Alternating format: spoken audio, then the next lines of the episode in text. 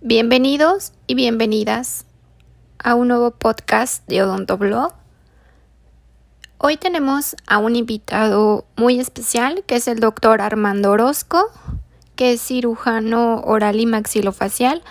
Ya ha estado con nosotros en otros videos colaborando y este es su primer podcast. Nos quiere hablar en este podcast, nos va a hablar sobre cómo es estudiar la especialidad de cirugía oral y maxilofacial y cómo es un día completo en la especialidad. Para todos aquellos que quieran estudiar esa especialidad, que se den una idea de cómo es estar un día en la especialidad, nos explica todo, cómo es desde que inicia hasta que termina, las guardias, las residencias, todo nos explica R1, R2, todo lo que necesitas saber sobre la especialidad. Así es que vamos con él. Hola, ¿qué tal a todos? Un saludo. Un gusto estar nuevamente con ustedes. Muchas gracias a la doctora Paulina Toledo del canal Odontoblog MX por la invitación nuevamente a platicarles sobre un tema que frecuentemente eh, me preguntan eh, en, en el Instagram o en las redes y que es acerca de cómo es la especialidad en cirugía maxilofacial. Es decir, mucha gente tiene dudas de cómo es estar en la especialidad, qué se hace, cómo se aprende, cómo es el programa. No les voy a platicar ahorita eh, cómo es el proceso de admisión a la especialidad. Más que nada es platicarles tranquilamente, como una charla, eh, cómo es un día en la especialidad, cómo es que se aprende estando dentro de la especialidad, que es importante. Eh, para esto hay que tener en cuenta que la especialidad es especialidad en cirugía oral y maxilofacial. Es la única especialidad odontológica de cuatro años, cuando menos aquí en México. Eh, es una especialidad que es una residencia hospitalaria. Esto significa que haces eh, tus eh, prácticas y todo tu entrenamiento y todo tu, toda la enseñanza se lleva a cabo adentro de un hospital. ¿Sale? Eh, las demás especialidades odontológicas hay de dos años, de tres años, dependiendo la institución o dependiendo el país, pero la especialidad en cirugía oral y maxilofacial es de cuatro años. Es una residencia hospitalaria. Ya si quieren después en otro video podremos platicar este, acerca de cómo es el proceso de ingreso o el proceso de admisión a la especialidad. Ok, vamos a dividirlo en dos partes. Una parte digamos que es la consulta y otra parte son las guardias. Es decir, cuando uno entra a la especialidad, hay jerarquías o grados. ¿Qué significa? Que se divide en residente de primer año, residente de segundo año, residente de tercer año y residente de cuarto año. ¿Ok? Cada uno tiene sus objetivos, cada uno tiene su nivel de enseñanza y cada uno tiene un rol dentro del proceso de trabajo a nivel hospitalario. En un hospital, como sabemos, pues no hay descanso, todo el tiempo hay pacientes. Y a eso se refieren las guardias. Las guardias significa que un grupo de residentes se quedan las 24 horas para ver a los pacientes que están internados, que son del servicio de cirugía maxilofacial, y para ver cualquier tipo de urgencia que se pueda presentar. Por lo tanto, olvídense de lo que conocen a través de muchos años de estudio a nivel de primaria, secundaria, preparatoria y universidad, donde tienes tus materias establecidas y donde tienes un horario establecido. A nivel hospitalario no hay materias, es decir, en la especialidad no hay una materia en específico sí existe un programa, porque debe haber cierto aprendizaje y conocimientos que se deben adquirir de acuerdo a cada grado, de acuerdo a cada año.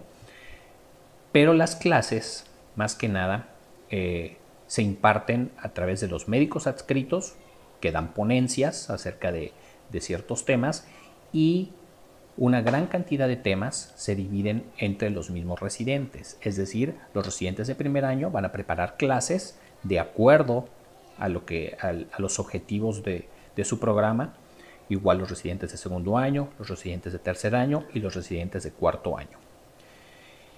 Normalmente los médicos adscritos tienen que dar consulta porque tienen pacientes. Entonces, en un servicio de cirugía maxilofacial puede haber dos, tres, cuatro, cinco médicos adscritos.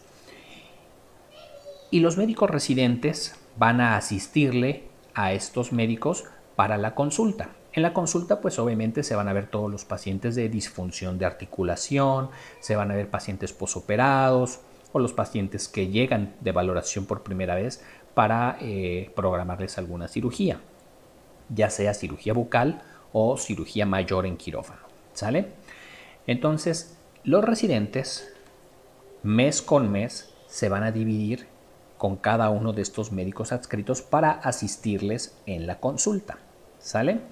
Los residentes de primer año, de segundo año, de tercer año y de cuarto año que estén presentes en el servicio se reparten entre estos médicos adscritos y son los encargados de estar viendo los pacientes, informarle al médico adscrito cómo va evolucionando, cuál es el diagnóstico y obviamente dentro de esta consulta se les pregunta a los residentes acerca del diagnóstico, platícame de, qué, tanto sabes de, tal tema, que, que háblame de la anatomía, háblame de la fisiología, qué sabes de este fármaco y así es como se va guiando el aprendizaje. Cuando obviamente el residente no sabe, se le pregunta a otro residente, se va haciendo un intercambio, una discusión de ideas, se les proporciona información para eh, que puedan estudiar de ciertos libros, de ciertos artículos, y es como se va conjuntando el conocimiento. Eh, entonces la consulta es un método muy bueno donde los residentes van aprendiendo porque exploran pacientes, el médico adscrito y los residentes de mayor grado están al pendiente de lo que eh, los residentes de primero y segundo año están, están haciendo, cómo realizan las curaciones, cómo realizan las suturas, por ejemplo. Y así es como se va dando el aprendizaje. Obviamente mucho influye lo que tú quieras aprender. Cada residente desde el primer año tiene que ir estudiando lo que quiere aprender. Y conforme tú demuestres tus conocimientos, tus habilidades, tu iniciativa y tu tenacidad para querer lograr las cosas, te van a ir dejando hacer cada vez más procedimientos. ¿Sale? Entonces, ¿cómo es un día en la especialidad? Hay un horario de entrada. Esto puede variar de un hospital a otro o de un país a otro, pero bueno, en general comparten muchas similitudes. Esto es eh, todo esto que les platico, bueno, es de acuerdo a lo que yo viví y al hospital donde yo estudié. Hay un horario de entrada que es a las 7 de la mañana. Evidentemente hay que estar antes, porque a las 7 de la mañana hay que pasar visita. Pasar visita significa que todo el grupo de residentes con los médicos adscritos van a ver a los pacientes que están internados, que están hospitalizados. ¿Para qué? Para ver cómo van evolucionando, para ver cuál es el plan que se tiene con cada uno de los pacientes. Algunos a lo mejor van a operarse, algunos deben continuar algún tipo de tratamiento, algunos ya serán dados de alta y para eso se pasa visita. Es, este pase de visita es algo que pone muy nervioso sobre todo a los residentes de primero y segundo año. Porque cuando se pasa visita, los residentes que estuvieron de guardia, que son los que se quedaron durante toda la noche viendo a los pacientes, bueno, viendo, me refiero a no, no crean que está uno viendo así a los pacientes, este, me refiero a estarlos supervisando, estar revisando sus heridas, estarles haciendo lavados a los que ameritan y estar viendo urgencias. En eso consiste una guardia, que ahorita les voy a platicar un poco más de eso. Pero los médicos que estuvieron de guardia, normalmente R1 y R2, van a presentar a los pacientes, van a explicarles a todos los adscritos y a los residentes cómo ha evolucionado, si el paciente ha tenido dolor, si tuvo hemorragia, cómo se encuentran las heridas, y cuál es el plan que se tiene. Entonces, pues en primer lugar, cuando vas empezando, el R1 te pone muy nervioso explicarle todo esto a todos los residentes, porque sabes que además te van a preguntar. ¿Qué te van a preguntar? Pues te van a preguntar qué tanto conoces al paciente. Te van a preguntar acerca del diagnóstico. Te van a preguntar acerca del tratamiento que requiere o del tratamiento que se le hizo. Este, te van a preguntar sobre técnicas quirúrgicas, te van a preguntar sobre farmacología, te van a preguntar sobre anatomía topográfica, te van a preguntar muchas cosas, lo que se les ocurra. Te van a preguntar de todo, todo lo que quieran. Y obviamente, pues tú como residente debes haber estudiado, debes conocer a cada uno de los pacientes, debes conocer los diagnósticos, debes conocer las técnicas quirúrgicas. Entonces muchos se preguntan, bueno, como si vas saliendo a lo mejor de la universidad, acabas de entrar, vas empezando tu residencia, pues tienes que ponerte a estudiar y mucho. De esto trata mucha, gran parte de, de, estar en el hospital. Por eso les decía que el, el, aprendizaje no es tanto que esté establecido por materias, ni mucho menos. Simplemente, de acuerdo a lo que estás viendo, tú vas a ir estudiando y vas a ir aprendiendo. Cuando no sabes, si te preguntan y no sabes, en algunas ocasiones no pasa nada. Pero si se vuelve muy frecuente el que te preguntan y no sabes, o te preguntan cosas a lo mejor un poco más básicas y no las sabes, pues puede haber ciertas consecuencias. La principal consecuencia que hay cuando no cumpliste eh, con los pendientes que te encargan para una guardia o cuando no has estudiado, pues la consecuencia principal es una guardia extra. Y una guardia extra significa que si estuviste de guardia y tu consecuencia va a ser una guardia extra, la guardia extra no va a ser cuando tú quieras, ni la vas a escoger. Ese mismo día que vas saliendo de guardia, te vas a volver a quedar de guardia. Entonces, pues implica otra noche de no dormir, ¿sale? Bueno, y una vez que acaba el pase de visita, que normalmente es una hora de 7 a 8 de la mañana, hay clase, diario hay clase, de 8 de la mañana a 9 de la mañana. Entonces son las clases en donde ya están programadas para todo el año y cada residente va a impartir una clase. Y esto puede variar desde hablar de anatomía, Puede ser hablar de algún tipo de padecimiento, de técnicas quirúrgicas, de farmacología, muchos aspectos, ¿sale? Que hay que tomar en cuenta para, la especialidad. Y en esta clase, pues obviamente hay un intercambio de ideas, hay discusión, los residentes de, mayor jerarquía eh, orientan a los de menor jerarquía, los médicos adscritos intervienen, eh, corrigen y se logra un, buen este, intercambio de ideas.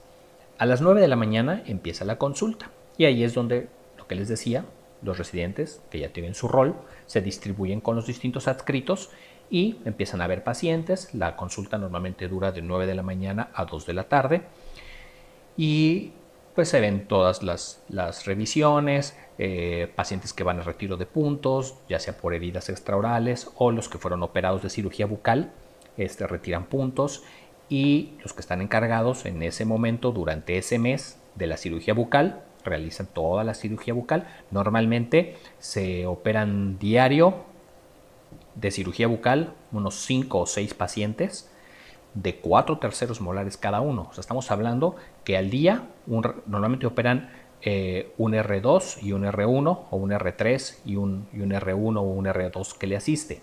Entonces se operan más o menos de 24 a 30 terceros molares diarios, más biopsias, más artrocentesis, más otras muchas cosas que se pueden hacer a nivel de cirugía bucal. Pero de terceros molares estamos hablando que se operan en un promedio de veintitantos a 30 diarios. Entonces es un gran, gran, este, una gran oportunidad para desarrollar habilidades y, destrezas en cuanto a cirugía bucal. Cuando acaba la consulta, hay que volver a pasar visita y se vuelve a pasar visita. Ahí básicamente acaba la consulta a las 2 de la tarde y ya solo pasan visita los puros residentes. Pasan visita y entonces se entrega la guardia. ¿Qué significa? Que a los que les toca guardia ese día van a revisar y se les van a dar indicaciones de qué pendientes hay que hacer con cada paciente. Entonces se pasa visita, igualmente vuelven a presentarse a los pacientes, igualmente vuelve a haber preguntas en relación a cada paciente. Y si por ejemplo yo soy R1 y me voy a quedar de guardia, pues yo anoto en una libreta, que así se hacía hace 18 años que yo hice la especialidad, ahorita pues obviamente en, en un iPad o en el celular anotas tus pendientes.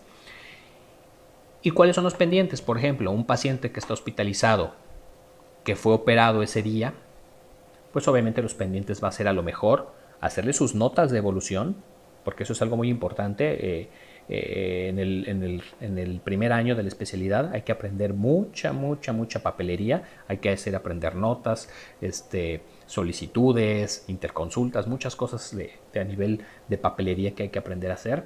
Y entonces con cada paciente hay que hacerle sus notas de evolución, hay que hacer indicaciones, porque los pacientes hospitalizados requieren tener las indicaciones para enfermería.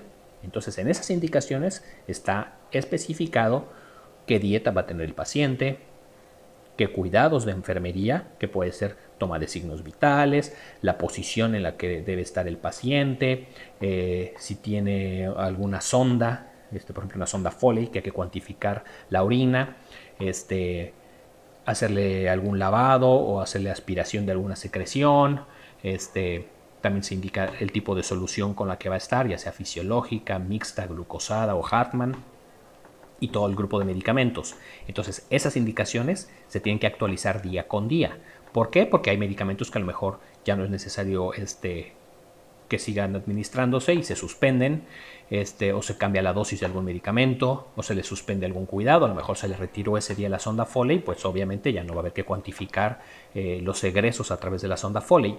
Entonces se actualizan diariamente esas indicaciones. Entonces el médico que está de guardia con cada paciente debe hacerle su nota de evolución, sus indicaciones y hablando del paciente posoperado, pues obviamente vigilarle las heridas, que no haya sangrado, que no tenga molestia, este, y a lo mejor tomarle radiografías o tomografía de control.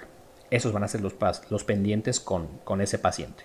Con otro paciente, a lo mejor eh, es un paciente que tuvo un absceso en cuello, a lo mejor tiene drenajes y entonces hay que hacerle lavados cada 8 horas, que así es normalmente con cada paciente que se tenga internado de abscesos, ya fue operado, hay que estar haciendo lavados. Y entonces, este, además de sus notas de evolución, además de sus indicaciones, sus lavados o algún otro estudio, hay pacientes que están comprometidos sistémicamente y entonces hay que solicitar este, interconsultas a otros servicios, ya sea medicina interna, ya sea a hematología, a oftalmología, porque le descubriste alguna otra cosa, y hay que solicitar interconsultas. Entonces es importante también la relación que se tiene con otros servicios, con otras especialidades, para que vayas con residentes de esas otras especialidades a decirles que te valoren al paciente porque detectaste alguna anomalía o estás este, sospechando de otro diagnóstico. ¿Ok? Y así anotas todos tus pendientes para esa guardia. Y así es como se entrega la guardia. Ya cuando te quedas de guardia, además de todos esos pendientes, pues van a llegar urgencias, porque esas no paran. ¿Qué urgencias son las más habituales en el servicio de cirugía maxilofacial? Heridas en cara, traumatismos, estamos hablando de fracturas de órbita, fracturas maxilares, fracturas mandibulares, odontalgias, que llegan a, llegar o alguien que se fracturó un molar este, y a lo mejor hay que extraerlo. Eh, pueden llegar algunas este, disfunciones de articulación o síndrome miofacial doloroso agudizado, principalmente. Entonces todas esas urgencias que van llegando, pues implican también revisar al paciente, suturar las heridas, medicarlos, darles indicaciones y en algunos casos hay que internarlos. Cuando se interna un paciente es un proceso largo y que le implica al residente una mayor carga de trabajo, porque además de todos tus pendientes que tienes para la guardia y te llega un paciente para ingresarlo, debes hacer un buen ingreso, porque si a la mañana siguiente en el pase de visita algo faltó en ese ingreso, pues va a tener sus consecuencias. ¿Qué implica un ingreso? Cuando tú ingresas un paciente o por qué vas a ingresar un paciente. Puedes ingresarlo porque llega con un absceso grande que puede sí eh, comprometer eh, su vida. Puede ser por un trauma muy fuerte o que el trauma en cara a lo mejor no es tan fuerte, pero trae traumatismo cráneoencefálico o necesitas una valoración por otra especialidad y quieres vigilarlo, también lo tienes que internar. Entonces puede haber varias razones para internar un paciente. Cuando lo internas, hay que hacer una historia clínica completa, hay que hacer una nota de ingreso, hay que ponerle indicaciones, y eso ya es obviamente eh, una gran responsabilidad porque tú ya debes haber estudiado, tener los conocimientos necesarios para determinar qué medicamentos requiere ese paciente, qué soluciones requiere, y todo esto en base a la historia clínica y en base al padecimiento. O sea, un paciente que es diabético, no le vas a poner una solución glucosada, una solución mixta. Si un paciente estás pensando en operarlo, no le vas a indicar una dieta, hay que mantenerlo en ayunas. Entonces hay que tener ya un, bagaje de conocimientos y un criterio para establecer esas indicaciones. Entonces es una gran responsabilidad. Claro, también no crean que, el R1 está solo y, no tiene con quién consultar. Por eso siempre se quedan de guardia principalmente eh, un R2 y un R1, un R3 y un R1, o lo ideal es que por cada guardia haya un R4, un R3, un R2, un R1, que a veces no es posible porque ni son tantos y algunas veces los residentes de mayor jerarquía están en rotaciones, que también ahorita les voy a hablar un poquito de las rotaciones. Entonces, eh, el ingreso implica todo eso. Historia clínica, nota de ingreso, indicaciones, hay que tomarle laboratorios y los laboratorios eh, a las 3 de la mañana no están funcionando. Tú le vas a tomar los laboratorios. Entonces tú le tomas la muestra de sangre y debes saber en qué tubos colocarlo, cuando vas a pedir una biometremática, cuando vas a pedir una química sanguínea, si vas a pedir tiempos de coagulación. Todo eso tiene un tubo especial. Entonces le vas a tomar eso. Si hay que tomarle una gasometría arterial, se la vas a tomar y tú lo vas a llevar al laboratorio. Le vas a tomar un electrocardiograma, no lo vas a mandar a que se lo tomen. Tú, con el equipo, con el electrocardiógrafo, le vas a tomar el electrocardiograma y le vas a solicitar una radiografía de tórax. Esa obviamente si lo, lo mandas a rayos X para que le hagan una radiografía de tórax. Siempre es importante en pacientes de más de 40 años tener electrocardiograma y radiografía de tórax, aunque ellos se refieran aparentemente sanos. Y todo eso implica un ingreso. Entonces es una carga de trabajo mayor, aunado a tus pendientes y a las demás urgencias que siguen llegando. Por eso es que es tan difícil quedarse de guardia y por eso es que sufre uno tanto cuando te ponen guardias extras de castigo. Ya a la mañana siguiente, cuando todos llegan a las 7 de la mañana, subes a entregar guardia y todos tus pendientes deben haberse completado satisfactoriamente. ¿Sale? Básicamente así es cómo se maneja en el hospital y vuelve a empezar todo el pase de visita, vuelve a haber clase a las 8 de la mañana este, y luego viene la consulta y así vamos sucesivamente. No crean que hay exámenes este, como, en la, como en la escuela, que hay exámenes parciales y exámenes semestrales, no. O sea, sí hay exámenes, de repente al, al R4 se le puede ocurrir decirle a los R1 y R2 saquen una hoja, vamos a hacer un examen y aplica un examen y evidentemente si se realiza un examen final, digamos, eh, para pasar de, un año a otro. Normalmente eh, cada, cada ciclo empieza el día primero de marzo y termina el 28 de febrero o 29 si corresponde y cada primero de marzo pasas al siguiente año.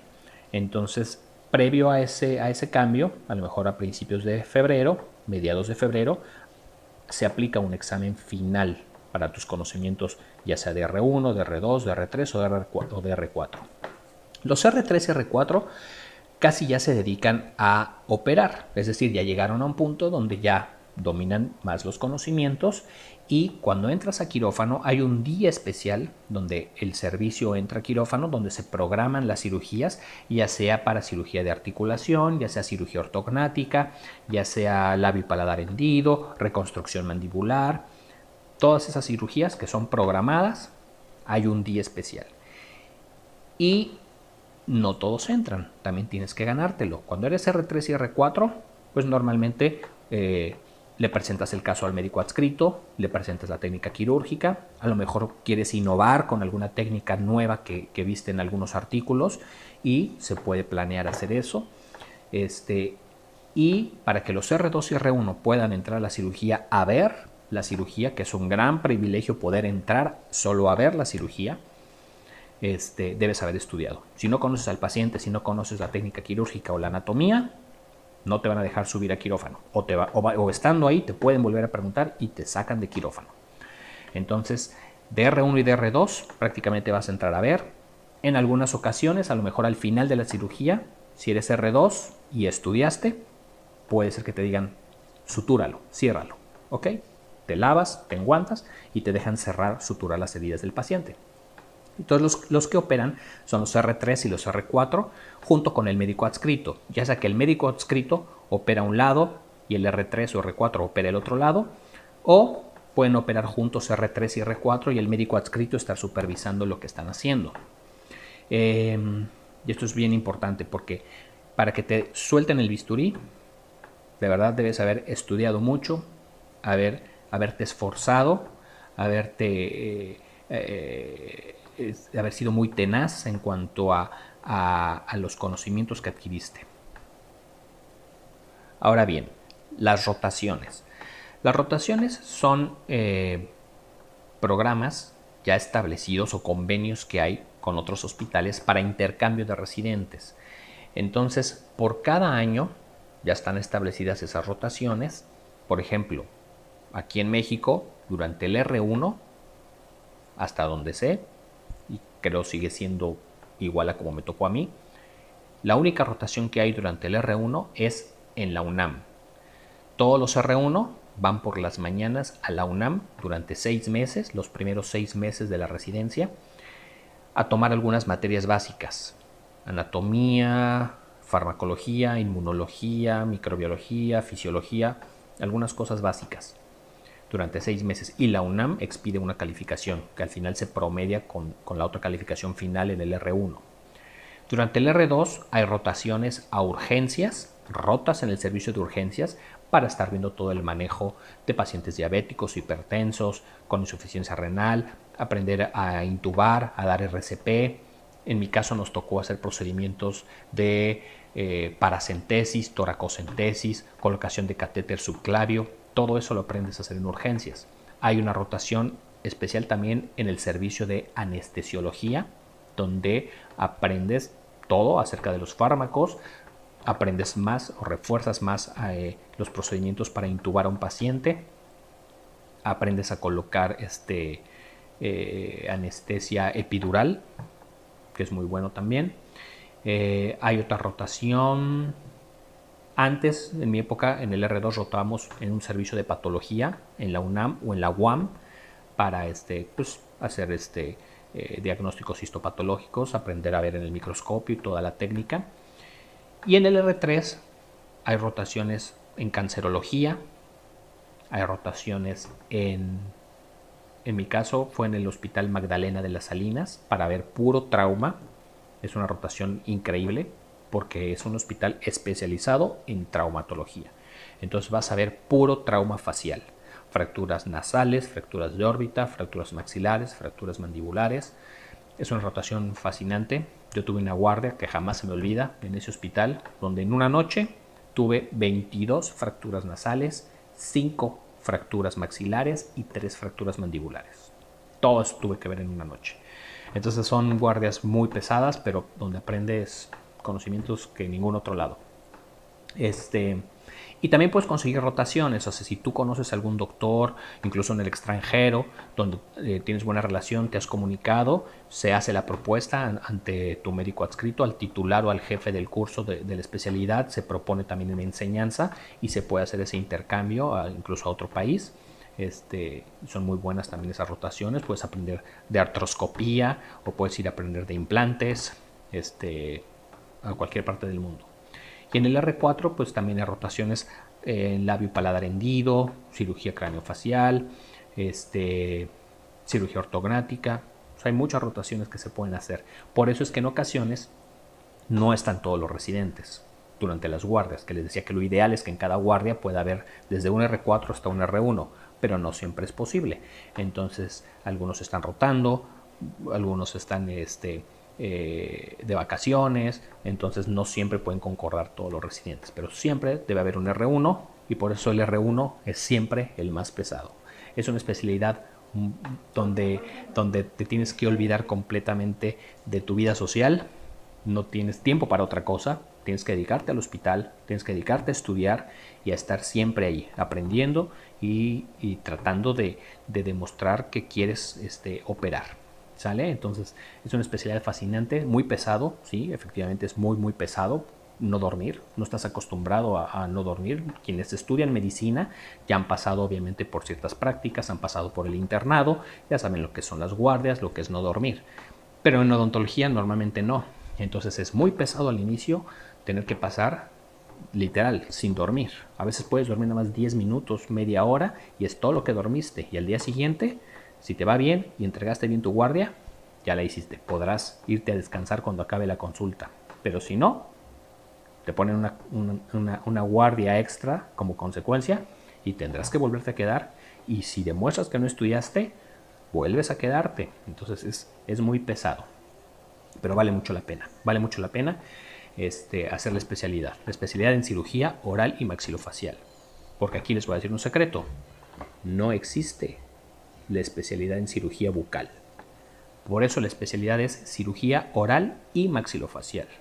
Esa especialidad que han hecho de cirugía bucal, este, de un año o de dos años, los fines de semana, no es, no es una especialidad, cuando menos que nosotros los cirujanos maxilofaciales eh, apoyemos porque no llegan a tener la cantidad de conocimientos, de habilidad, de destreza para poder no solo operar, porque no dudo, yo he visto incluso alumnos de pregrado que tienen muchas habilidades, te hacen una extracción rapidísimo, o, han visto ya a, cirujanos operar y saben hacerlo. Pero no solo consiste en eso, consiste en saber resolver cualquier complicación porque no todos estamos exentos de complicaciones. Quien se dedica a operar va a tener complicaciones en algún momento. Y una complicación en una extracción puede ser desde una alveolitis hasta una hemorragia, una fractura mandibular, un desplazamiento del órgano dentario hacia un espacio este, aponeurótico, muchas, muchas cosas. Y hay que saber resolverlo. Y eso es lo importante. Es muy fácil intentar operar, no poder, fracturar la mandíbula, desplazar el órgano dentario al espacio sublingual o submandibular y entonces sí mandarlo al maxilo. Entonces, por eso los maxilofaciales no apoyamos tanto a los cirujanos bucales.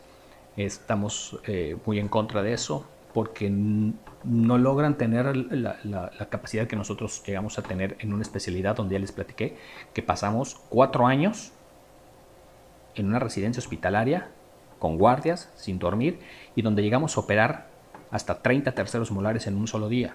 Imagínense haciendo 30 terceros molares durante cuatro años. Pues obviamente si cambia haber estudiado durante un año los fines de semana, donde en un fin de semana nada más operaste 7, 8 terceros molares. No es igual. ¿Ok? Espero les haya gustado. Eh, cualquier cosa pueden contactarme a través de la doctora Paulina Toledo Pueden este, escribirme también en mi Instagram y si tienen alguna duda, escriban, pongan en los comentarios y podemos seguir haciendo este, más videos o incluso podemos hacer lives para platicar de, de todas estas dudas. Un gusto haber estado con ustedes. Gracias. Muchísimas gracias al doctor por hablarnos sobre este tema que tanto han preguntado también aquí en el canal de muchos estudiantes que están estudiando odontología o que están terminando o que más adelante les gustaría estudiar la especialidad, que tienen esas dudas. Este video les, aclaró muchas de sus dudas de cómo es un día, de cómo es estudiar esta especialidad. Y al doctor lo pueden contactar y seguir en Instagram. Está como arroba drarmando-od LH. Lo encuentran así para que lo puedan seguir, lo contacten. También sube todos sus casos, sus casos hospitalarios, sus casos clínicos, todas sus cirugías. También las sube ahí en su Instagram o cualquier duda lo, lo puedan contactar ahí en su Instagram. Y muchísimas gracias al doctor por platicarnos de este tema. No olviden suscribirse aquí al canal y seguir a Blog en todas sus redes sociales. Nos vemos hasta el próximo video o podcast. Bye.